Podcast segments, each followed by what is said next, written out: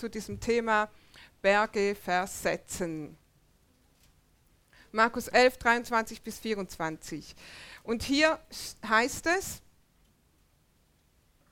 könnt ihr mal beweisen, dass ihr mit euren Bibeln schneller seid.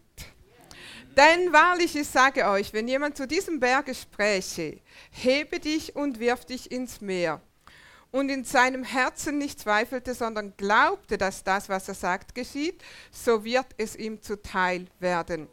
Darum sage ich euch, alles, was ihr im Gebet verlangt, glaubt, dass ihr es empfangen habt, so wird es euch zuteil werden. Also wir haben in diesem Vers gehört, Glauben, Glauben, Glauben, Glauben und Sprechen. Also es hat etwas mit Glauben, es hat etwas mit Sprechen zu tun und es hat etwas damit zu tun, dass Gott tatsächlich unsere Gebete erhören will und seine Verheißungen in unserem Leben sichtbar machen will. Amen. Ziel dieser Predigt, die, der Titel der Predigt heißt Geist des Glaubens. Ziel dieser Predigt ist, dass wir alle auf dem Wasser gehen können. Amen. Und ich erzähle euch dazu eine kleine Geschichte. Da waren drei Theologiestudenten. Ein evangelischer Theologiestudent, ein katholischer Theologiestudent und ein charismatischer oder Wort des Glaubens oder Rema-Student. Und die drei haben entschieden, dass sie miteinander angeln gehen. Also sie sind alle in ein kleines Boot gestiegen, ähm, rausgefahren ein Stück weit im See und haben da geangelt und irgendwann hat einer gesagt, oh, ich habe Durst. Dann, und sie haben sich auch ein bisschen darüber unterhalten, dass Jesus auf dem Wasser gegangen ist. Dann sagt der evangelische Student, okay, ich hole äh, hol uns was zu trinken. Er steigt aus dem Boot, ganz vorsichtig, tastet sich ein bisschen und tatsächlich es hält. Und er läuft auf dem Wasser an Land, holt was zu trinken und kommt wieder zurück. Nach einer Weile haben die wieder Durst oder Hunger. Dann ist der katholische Theologiestudent dran. Er steigt aus dem Boot, platsch im Wasser, schwimmt an Land, holt was zu trinken, kommt wieder zurück. Die essen, trinken, nach einer Weile haben sie wieder Durst. Geht der Rema oder Wort des Glaubensstudent, was auch immer, steigt aus dem Boot, läuft an Land, kommt wieder zurück, bringt das Getränk, dann essen, trinken sie so und dann sagt der evangelische Theologiestudent zum Römerstudent, ja, wir hätten dem sagen sollen, wo die Steine sind. da sagt der Römerstudent, welche Steine?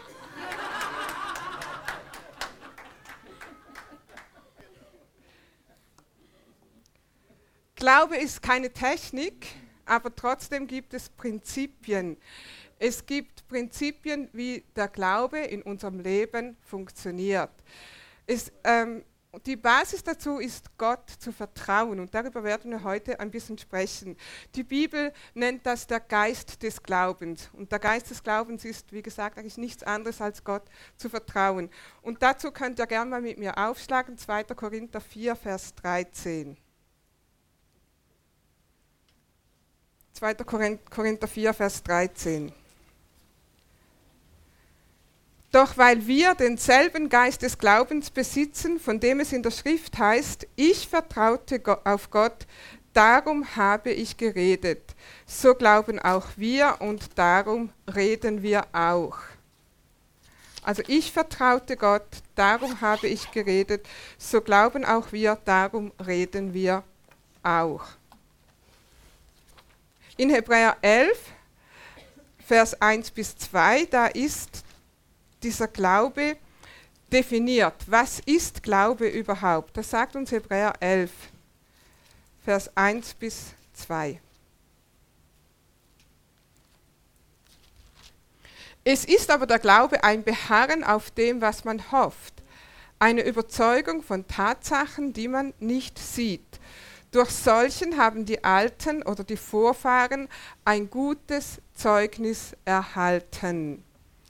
Also der Glaube ist ein Beharren auf dem, was man hofft, eine Überzeugung von Tatsachen, die man, sag's mal mit mir, nicht sieht. Eine Überzeugung von Tatsachen, die man nicht sieht. Und es heißt in Vers 2, durch solchen, also durch diesen Glauben haben die Alten oder haben die unsere Vorfahren gemeint sind damit die Leute, die da nach in Hebräer 11 ähm, aufgelistet werden oder wo geschrieben steht, was die ähm, im Glauben erlangt haben, wie die im Glauben gelebt haben und wie Gott ihren Glauben auch belohnt hat. Und es heißt, durch diesen Glauben haben sie ein gutes Zeugnis erhalten.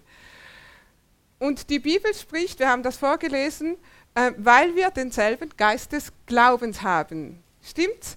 Und es heißt durch diesen, also wir haben denselben Geist des Glaubens wie diese Menschen in Hebräer 11. Wir werden ein paar heute ähm, genauer betrachten.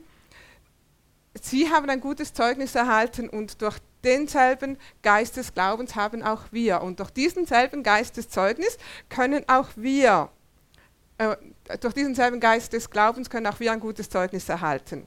Amen. Der Geist des Glaubens oder Geist des Glaubens, das bedeutet, Gott zu vertrauen.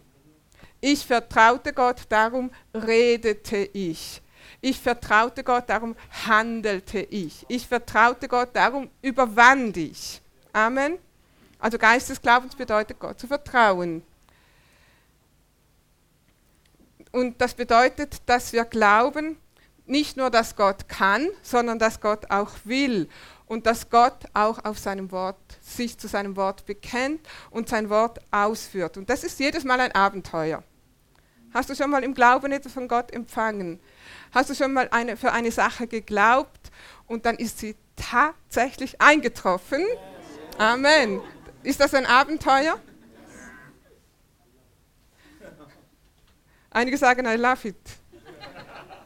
Dann sagt Gott, gib mir mehr Glaubensabenteuer und du wirst deine Wunder erleben. Ja. Glaube ist eine Überzeugung von Tatsachen, die man nicht sieht. Also Tatsachen, die du nicht siehst. Oder man kann auch sagen, ein Beharren auf Fakten, auf Grundwahrheiten, auf Realitäten. Also du weißt, dass diese Sache, für die du glaubst, real ist, obwohl du sie nicht siehst. Gott ist eine Realität, die du nicht siehst. Und da fängt unser Glaube an, da fängt unser Gottvertrauen an. In Hebräer 11, und ihr habt wahrscheinlich auch Hebräer jetzt aufgeschlagen, Hebräer 11, Vers 6 heißt es, wer zu Gott kommen will, muss glauben, dass es ihn gibt oder glauben, dass er ist und dass er die belohnt, die ihn aufrichtig suchen. Wer zu Gott kommen will, muss glauben. Glauben, worüber sprechen wir? Über Glauben. Muss glauben, dass er ist oder dass es ihn gibt und dass er die belohnt, die ihn aufrichtig suchen. Und Hebräer 11, Vers 2 nochmal, darin haben unsere Vorfahren gelebt. Sie haben so gelebt, sie haben das praktiziert, sie haben das erfahren, sie haben das umgesetzt und sie haben Resultate erlangt. Und die Bibel sagt, deshalb haben sie ein gutes Zeugnis erhalten. Oder wir können auch sagen, deshalb stehen sie hier in der Bibel, zum Beispiel in Hebräer 11. Also sie haben darin gelebt und die Anerkennung Gottes gefunden. Abraham vertraute Gott und er verließ seine Heimat. Auf Gottes Wort hin. Gott sagte, Abraham, verlass dein Land und geh in ein Land, das ich dir zeigen werde. Abraham machte sich auf und ging in dieses Land in sozusagen ins Ungewisse, Schritt für Schritt, da wo Gott ihn hinführen würde. Josef vertraute Gott, Josef hatte Träume und wann erfüllten sich diese Träume? Diese Nacht geträumt, aufgestanden, erfüllt. Das dauerte Jahre und Jahre und Jahre. Und obwohl das Jahre dauerte, hielt er an seinem Vertrauen an Gott fest. Und erlangte bei Gott ein gutes Zeugnis. Mose vertraute Gott und er führte ein ganzes Volk ins, nicht ganz ins verheißene Land, aber mindestens von Ägypten in die Wüste. Das war nicht seine Schuld, dass sie da blieben so lange. Also Mose hatte Vertrauen und er führte ein ganzes Volk durchs Rote Meer. Josua vertraute Gott und nahm Jericho ein. David vertraute Gott und erschlug den Riesen. Und wenn unsere Vorfahren darin Anerkennung gefunden haben, warum nicht auch wir? Da wir denselben Geist des Glaubens haben, sollten wir dieselben Resultate erlangen. Amen. Wir sollten Städte und Länder einnehmen. Wir sollten Riesen bezwingen. Wir sollten Bewahrung erleben. Wenn die Liste von Hebräer 11 weitergeschrieben würde, dann sollten wir darin vorkommen. Amen. Nun, ich habe gesagt, manchmal dauert das ein bisschen länger. Bei Josef hat das ein bisschen länger gedauert, bei Abraham. Gott hat ihm einen Sohn verheißen, das dauerte Jahre und Jahre, bis die Verheißung eintraf. Es heißt ja nirgends, es muss immer schnell gehen, aber es geht darum, haben wir diesen Geist des Glaubens? Was hat Gott in dein Herz gelegt? Hast du diesen Geist des Glaubens, dass du daran festhältst? Dass du daran festhältst und dass du daran festhältst und dass du daran festhältst, bis bis das Baby geboren wird, bis das Ding manifest wird. Wir haben zum Beispiel, bevor wir überhaupt diese Gemeinde angefangen haben, hat Gott uns schon eine Sternvision gegeben und wir hatten schon eine Vision von Außenstellen und von Gemeinden auf der ganzen Welt. Wie lange gibt es diese Gemeinde schon? Fast 20 Jahre. Noch nicht ganz, aber bald 20 Jahre. Gott hat das in unser Herz gelegt und warum dauert das manchmal so lange, bis sich das manifestiert, was in deinem Herzen ist? Ja, weil meistens sind irgendwie, haben wir etwas zu tun damit. Was will ich damit sagen? Manchmal ist es einfach Timing, es ist einfach noch nicht dran für dich. Aber manchmal liegt es auch an uns, dass wir warten, bis wir die Steine sehen und wenn wir die Steine nicht sehen, dann machen wir die Schritte nicht. Also was will ich damit sagen? Ich will damit nicht sagen, es liegt nur an uns, ich will auch nicht sagen, es liegt nur an Gott. Was ich sagen will ist, Gott hat etwas in unser Herz gelegt, wir bleiben dran, bis wir sehen. Wenn es auch länger dauert, aber wir bleiben dran. Und jetzt sehen wir langsam die Manifestation von dem, was Gott uns schon vor Jahren gesagt hat, sich erfüllen. Und wir haben jetzt auch die Struktur dazu. Wir haben gute Leute, die das umsetzen. Wir haben euch. Wir machen das zusammen. Gott hat uns etwas gezeigt, aber wir müssen das zusammen machen. Aber Gott hat es, Gott tut es. Wir haben jetzt, wie ihr gesehen habt, wir haben jetzt das dritte Mal Räumlichkeiten. Und wir haben diesmal die Zusage sogar für die nächsten paar Monate, dass wir in Laubheim Gottesdienste machen können. Das war der dritte Anlauf. Haben wir aufgegeben beim ersten Mal, beim zweiten Mal? Nein, wir bleiben dran, bis wir unsere festen Räumlichkeiten da haben. Also wir bleiben dran, wir halten fest, wir haben geglaubt, darum reden wir. Amen. Und sprich über Laubheim, sprich über unsere äh, Life Unlimited Laubheim. Abraham wartete 20 Jahre aber er, oder über 20 Jahre, aber er, hielt, er erhielt seinen verheißenen Sohn. Er erhielt die Anerkennung Gottes und du kannst die Anerkennung Gottes auch erhalten, weil Gott will dein Gebet erhören. Gott will deinen Glauben belohnen. Haben wir gelesen in ähm, Hebräer 11, Vers 6. Gott ist ein Belohner und er will deinen Glauben belohnen. Gott hat alles schon getan, dass wir die Gebetserhörung erhalten. Jetzt liegt es an uns. Sag mal, jetzt liegt es an mir. Amen. Glaube ist eine Überzeugung von Tatsachen, die du nicht siehst. Wir müssen von diesen Tatsachen überzeugt sein. Überzeugt sein, dass Heilung dir gehört. Amen. Wir müssen überzeugt sein, dass das mit dem Zehnten funktioniert.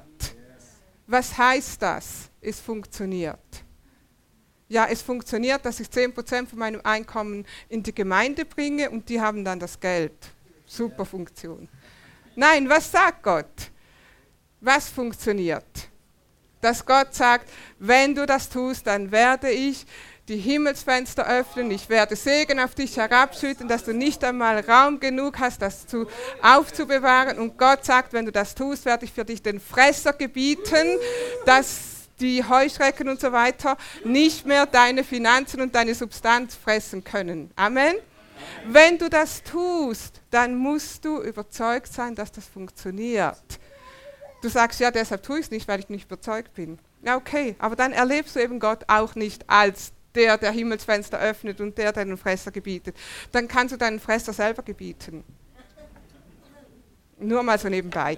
Du musst überzeugt sein von diesen Tatsachen, dass Gott dein Versorger ist, dass Gott dein Beschützer ist. Du musst vertrauen, dass Gottes Wort wahr ist, dass er dich nicht fallen lässt. Er hat dich nicht fallen gelassen, sonst würdest du heute nicht hier sitzen. Und wenn er dich bis jetzt nicht hat fallen lassen, wird er es auch morgen und übermorgen und übermorgen nicht tun. Amen. Vertraue, dass seine Verheißung eintrifft, auch wenn du keine Beweise hast. Bist du davon überzeugt? Dann mach den nächsten Schritt. In diesem Geist des Glaubens oder in diesem Vertrauen sprechen wir. Der Geist des Glaubens spricht. Wir haben gelesen in Korinther, da wir denselben Geist des Glaubens haben, ich vertraute Gott, darum habe ich geredet. Glaube hat etwas zu tun mit Reden. Die meisten von uns reden gerne, stimmt's? Wer von euch redet gerne? Ja, okay. Nicht einmal die Hälfte Hände. Siehst, Glaube ist eine Überzeugung von Tatsachen, die man nicht sieht. Ich habe jetzt nicht so viele Hände gesehen und ich bin trotzdem überzeugt von der Tatsache, dass die meisten von uns gerne reden. Und wenn wir schon gerne reden, dann können wir doch auch den Mund öffnen und das im Glauben aussprechen, was Gott uns verheißen hat. Das im Glauben aussprechen, was wir von Gott brauchen, was wir erlangen sollen und wollen. Und die Bibel spricht immer wieder über Sprechen, Sprechen, Sprechen. Manchmal sagt man so, ja, ihr seid die Wort des Glaubensbewegung, weil der Wort des Glaubens, der sagt immer sprechen, sprechen, sprechen, sprechen. Also schauen doch, was die Bibel sagt. Stimmt? Da wir denselben Geist des Glaubens haben wie unsere Vorfahren, deshalb sprechen wir. Mose führte das Volk Israel aus Ägypten in die Wüste. Die Leute hatten irgendwann Durst. Und sie kamen zu Mose und haben gesagt, Mose, warum hast du uns aus Ägypten geführt? Wir verdursten hier. Und Mose geht zu Gott und sagt, Gott, warum habe ich diese Leute aus Ägypten geführt? Die verdursten hier. Und Gott sagt Mose, nimm die Leute und führe sie an diesen Felsen. Und es heißt in 4. Mose 20, Vers 8. 4. Mose 20, Vers 8. Gott sagt zu Mose, nimm den Stab, versammle die Gemeinde, du und dein Bruder Aaron, und redet mit dem Felsen vor ihren Augen. Der wird sein Wasser geben. Also was musste Mose tun? Gott sagt, hey, jetzt sind die, das ganze Volk, die ganze Million oder mehr Leute, führ sie an diesen Felsen und dann stell dich vor diesen Felsen und sprich zu diesem Felsen. Und wenn du das tust, wird er Wasser geben. So sollst du ihnen Wasser aus dem Felsen verschaffen und die Gemeinde und ihr Vieh tränken. Nun, wenn ihr die Geschichte weiterlest, dann seht ihr, dass da einiges ein bisschen schief gelaufen ist, aber das Volk hat Wasser gekriegt. Gott hat gesagt, sprich zu diesem Felsen und dann wird das Volk mit Wasser versorgt. Also Gott selbst befiehlt Mose zum Berg zu sprechen. Stimmt? Sprich zu diesem Berg. Sprich und dann wird das Volk versorgt. Dann werden die Leute Wasser haben. Glaube spricht und das zieht sich wie ein roter Faden durch die ganze Bibel. Wenn das ein biblisches Prinzip ist, Warum tun wir es nicht einfach? so beschäftigt. Manchmal sind wir so beschäftigt, das zu sagen, was wir sehen. Manchmal sind wir so beschäftigt damit, das zu sagen, was wir gerade durchmachen. Manchmal sind wir so beschäftigt, unsere Symptome zu beschreiben. Manchmal sind wir so beschäftigt zu murren, dass wir ganz vergessen, dass wir ja zum Berg sprechen könnten, so wie Gott das Mose aufgetragen hat. Mose, wir wissen, Mose hat das Volk nicht ins verheißene Land geführt, zum Beispiel wegen diesem Ereignis da, äh, wo er nicht ganz das gemacht hat, was Gott gesagt hat. Josua führte das Volk ins verheißene Land Und Josua musste das Land einnehmen, Schritt für Schritt oder Gebiet um Gebiet. Also die sind nicht einfach da eingezogen und da war's, sondern obwohl das Gott verheißen hat, obwohl das Gott versprochen hat, lief die ganze Sache nicht kampflos ab. Wir kennen die Geschichte. Und eine Geschichte ragt da besonders heraus, nämlich ähm, sie mussten wieder ein Gebiet einnehmen, das Gebiet der Amoriter. Und die Leute waren mitten im Kampf und Josua schaut zu ähm, als Feldherr hat er da die Koordination und sieht irgendwann, ähm, das geht nicht so schnell, das funktioniert irgendwie nicht. Wir müssen etwas tun. Und er hat die gute Idee, wenn dieser Tag länger wäre, dann könnten wir auch unsere Feinde besiegen. Und was macht Josua? In Josua 10, 12 bis 14 heißt es, da redete Josua mit dem Herrn an dem Tage, als der Herr die Amoriter vor den Kindern Israel dahingab und sprach in Gegenwart Israels. Also er sprach, Sonne, steh still zu Gibeon und du Mond im Tale Aschalon. Da stand die Sonne still und der Mond stand still, bis sich das Volk an seinen Feinden gerecht hatte. Also stand die Sonne still mitten am Himmel und eilte nicht unterzugehen. Beinahe einen ganzen Tag. Also es blieb Mittag, solange wie sie Zeit brauchten, ihre Feinde zu besiegen und das Land einzunehmen. Es heißt hier und sprach, Josua sprach in der Gegenwart Israels. Wir würden manchmal gerne im stillen Kämmerchen etwas ähm, erglauben und etwas vertrauen und etwas bebeten. Und wenn dann die Sache eintritt, dann kommen wir raus und sagen, hey Leute, ich habe geglaubt und Gott hat erhört. Hey Leute, ich habe, ich habe gebetet. Aber habt ihr das gesehen? Gott sagt zu Mose, versammle das ganze Volk, nimm sie an diesem Berg und dann sprich zum Berg. Gott sagt zu, oder Josua sagt vor dem ganzen Volk, Sonne, steh still. Und die Sonne stand still. Was sprichst du? Bist du kühn? Wissen andere, was du sagst, was du im Glauben sprichst? Ja, was ist, wenn da nichts passiert? Was ist, wenn nicht passiert, was ich gesagt habe? Was wäre gewesen, wäre die Sonne nicht stillgestanden? Dann hätte. Stimmt, dann wird es nicht hier stehen. Dann. Oder dann würde stehen, Josua sprach vor dem ganzen Volk und er blamierte sich. Seltsam, dass wir das nicht in der Bibel lesen, dass sich die Leute nicht blamiert haben. Manchmal haben wir solche Angst, uns zu blamieren, dass wir deshalb nicht den Mut haben zu sprechen. Aber die Sonne stand still. Amen. Und Gottes Verheißungen stehen fest. Gehen wir mal eins weiter, David. Geh mal zu 1 Samuel 17. Vielleicht hilft es dir, wenn du das in deiner Bibel auch so siehst. 1 Samuel 17.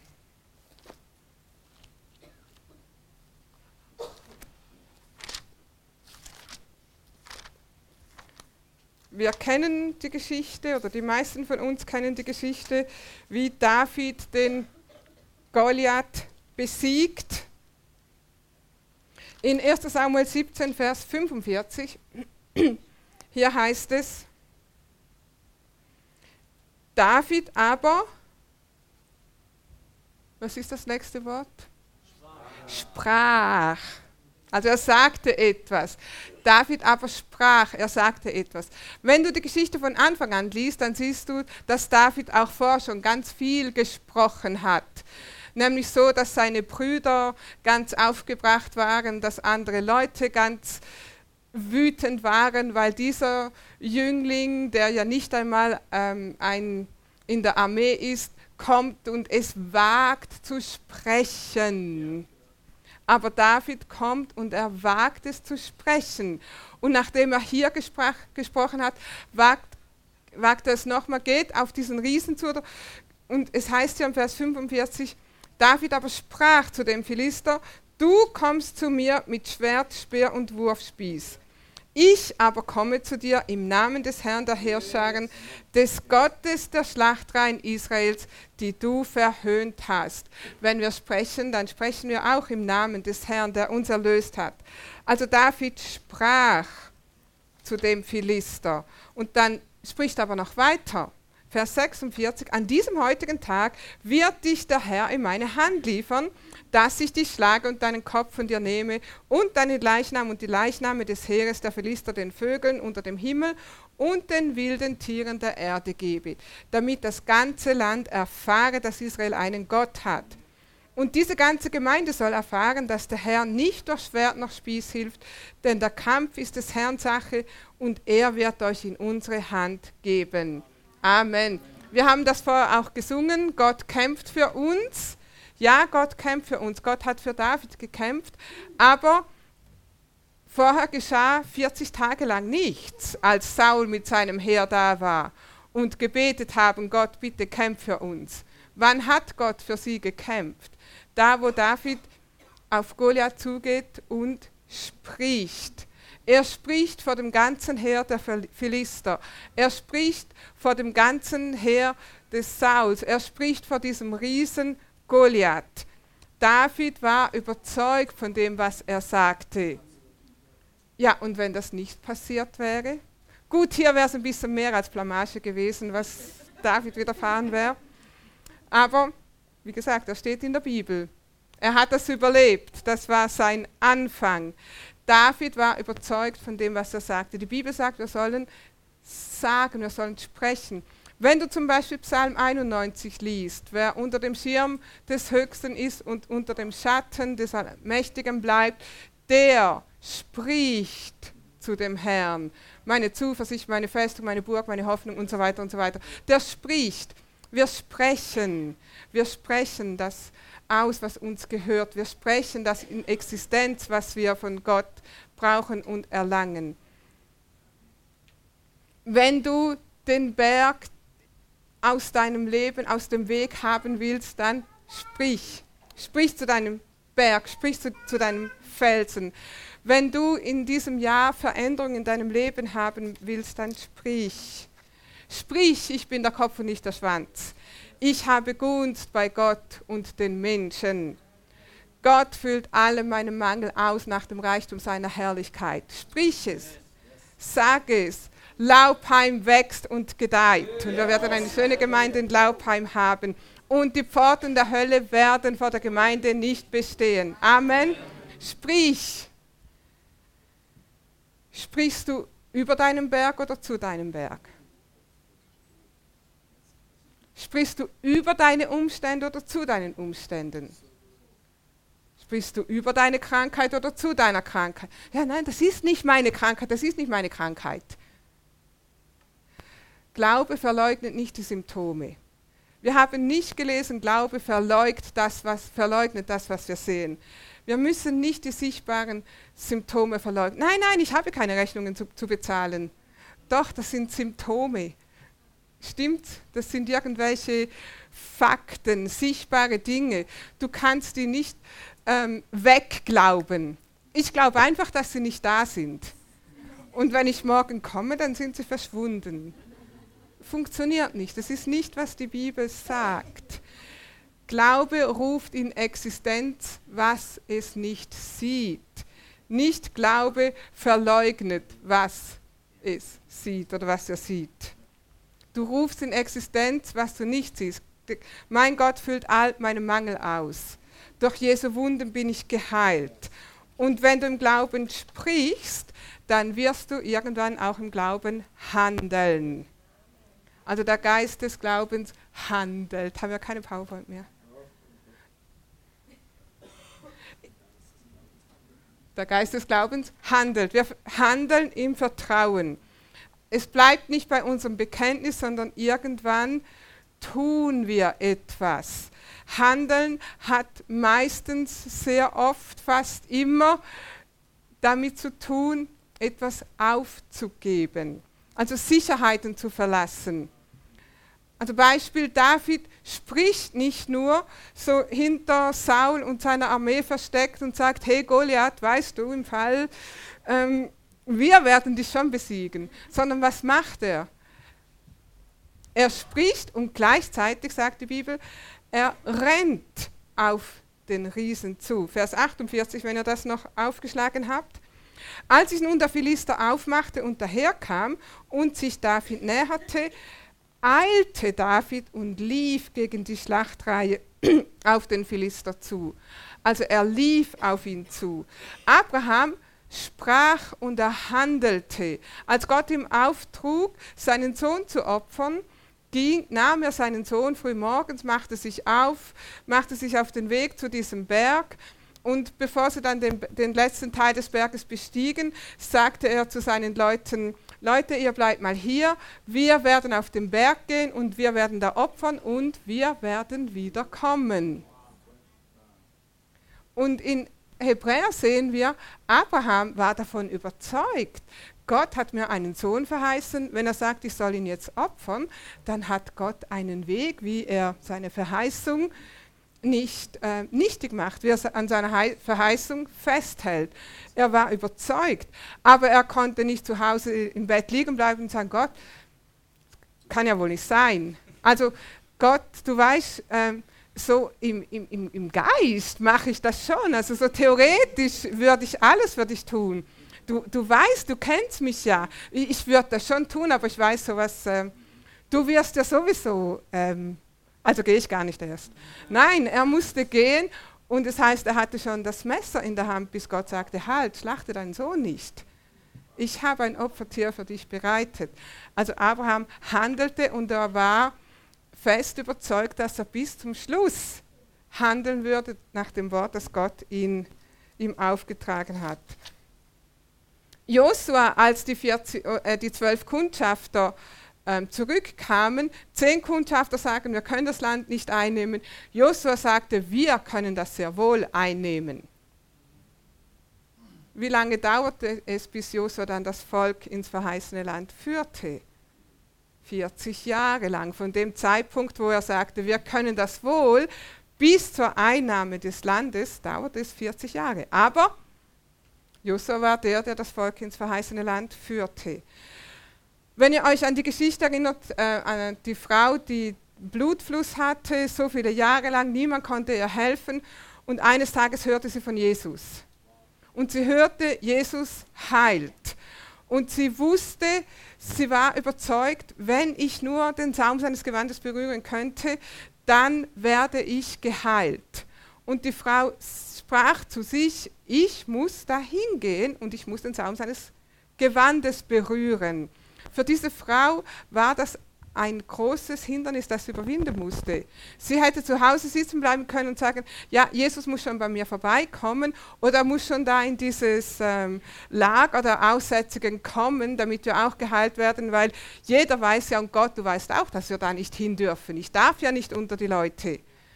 Aber sie hat das überwunden. Sie machte sich auf, sie ging, sie handelte, bis sie bei Jesus war, den Saum seines Gewandes berührte und da war sie geheilt. Sie musste etwas tun denselben Geist des Glaubens. Im Alten Testament, im Neuen Testament. Sie, macht, sie haben den Geist des Glaubens, sie vertrauen, sie sprechen, sie handeln und sie erlangen die Gebetserhörung. Das passiert. Amen. Bartimäus. Könnt ihr euch an Bartimäus erinnern? Bartimäus saß am Wegrand, hört, dass Jesus vorbeikommt. Jesus kommt vorbei, Bartimäus schreibt, Jesus, Jesus, Jesus, Jesus, er schreibt, Jesus kommt zu ihm und Jesus sagt, Bartimäus, was soll ich für dich tun? Und Bartimäus sagt, Herr, ich will wieder sehen. Er hätte ja sagen können, gib mir ein bisschen Geld. 100 Euro würden es auch tun. Nein, er sagt, ich will wieder sehen.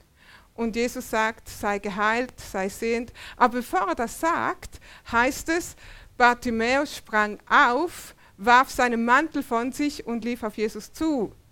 Wenn wir das lesen in Markus 10, 49, Vers 50 heißt es, er aber warf seinen Mantel ab, stand auf und kam zu Jesus. Und Jesus hob an und sprach zu ihm, was willst du, dass ich dir tun soll? Der Blinde sprach zu ihm, Rabuni, dass ich wieder sehend werde. Vers 52, da sprach Jesus zu ihm, geh hin, dein Glaube hat dir geholfen. Und alsbald sah er wieder und folgte Jesus nach auf dem Weg. Also es heißt im Vers 50, er warf seinen Mantel ab und lief auf Jesus zu. Dieser Mantel, das war seine Bettleridentität, sein, sein Bettlermantel. Entweder kann ich hier den Rest meines Lebens am Weg an sitzen bleiben und jeder sieht, ich bin ein Bettler und jeder sieht, ich kann ja nicht arbeiten. Jeder sieht, da muss mir etwas geben, damit ich überleben kann. Oder ich kann mich entscheiden, das alles hinter mir zu lassen, auf Jesus zuzurennen, zu sehen und dann arbeiten zu gehen. Amen. Wenn ich das hinter mir lasse, dann muss ich etwas tun, um meinen Lebensunterhalt zu verdienen. Was ist deine Sicherheit, die du loslassen musst? Deine Sicherheit, die du loslassen musst. Zu 99 Prozent ist Jesus die richtige Antwort. Lass es mich nochmal sagen. Was ist deine sogenannte Sicherheit, die du aufgeben musst?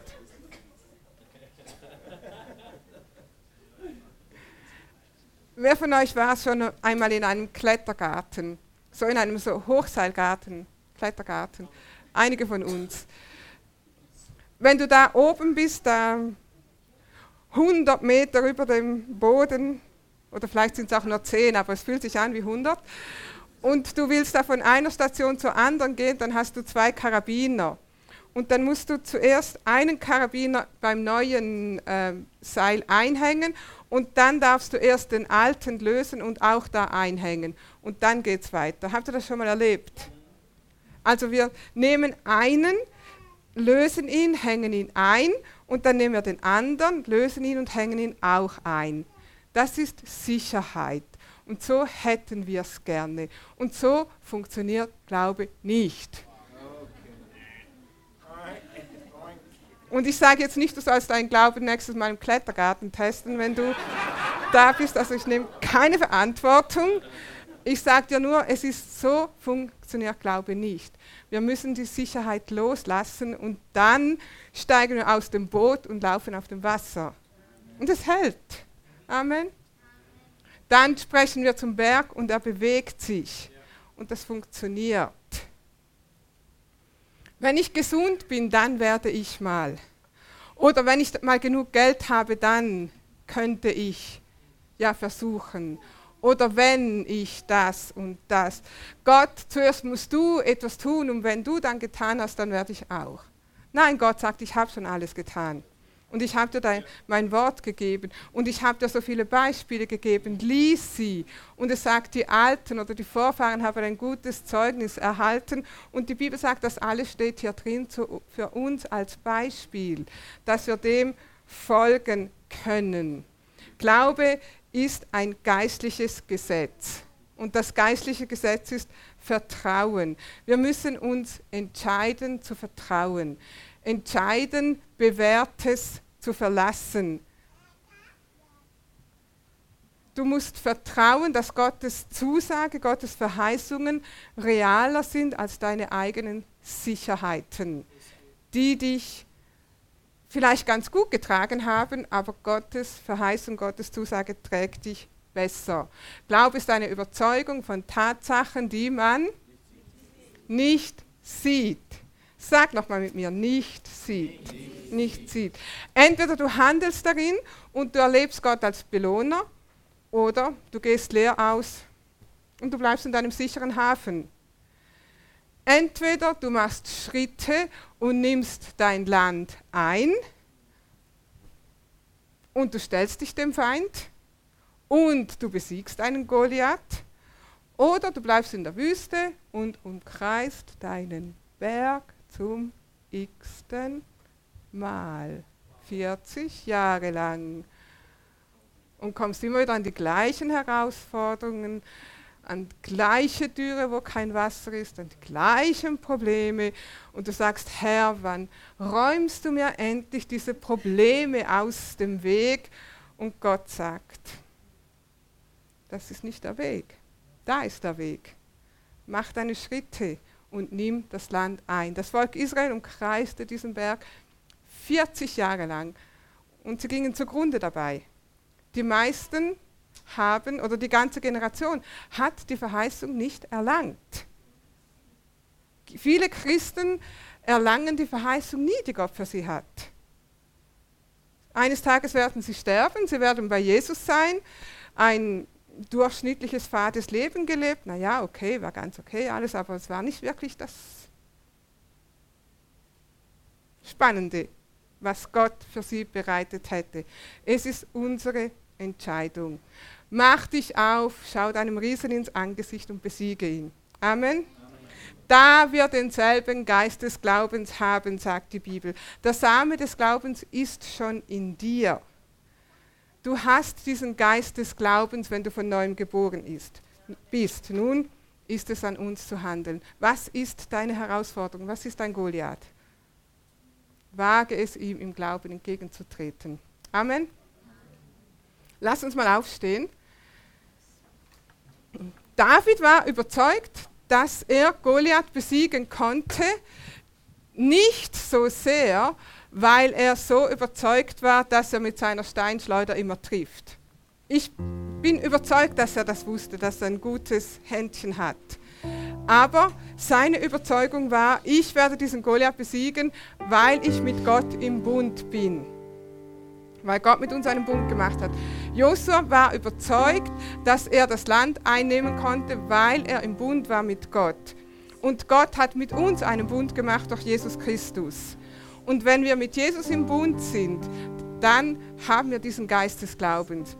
Wenn du nicht mit Jesus im Bund bist, dann ist es, weil du noch nie Jesus als deinen Herrn und Erlöser angenommen hast. Du hast noch nie gesagt, Jesus, komm in mein Leben, sei mein Herr. Aber du kannst es heute tun. Das ist nur eine Entscheidung oder mit anderen Worten, es ist der erste Schritt aus dem sicheren Boot aufs Wasser, das dich tragen wird. Und das ist deine Entscheidung, die du heute treffen kannst. Wenn du diese Entscheidung noch nie getroffen hast, dein Leben Jesus anzuvertrauen, dann kannst du das heute tun, gerade jetzt. Wir werden mit dir ein Gebet beten und dann bist du ein Kind Gottes und bist durch Jesus Christus im Bund mit Gott. Ist jemand hier, der das noch nie getan hat und du möchtest das heute tun, dann zeig mir das einfach mit einem Handzeichen. Wir werden dann mit dir ein Gebet sprechen. Ist jemand hier? Ich schaue noch ganz kurz. Du hast noch nie diese Entscheidung getroffen, dein Leben Jesus anzuvertrauen. Ich sehe keine Hand. Dann nehme ich an, wir haben das alle schon gemacht und wir dürfen zuversichtlich diese Schritte des Glaubens nehmen. Und für alle anderen von uns, vielleicht hat Gott in dein Herz gesprochen, gerade jetzt, und hat dir gezeigt, was das spezifische Ding ist, was du im Glauben einnehmen musst. Was ist dieses Land oder was ist dein Riese, den du besiegen musst. Lass uns mal die Augen schließen. Und ich möchte einfach fragen, ganz konkret, weißt du jetzt ganz, ganz konkret, was dein Schritt des Glaubens ist? Dann zeig mir das mit deinem Handzeichen, dann werde ich für dich beten. Okay, ich sehe einige Hände.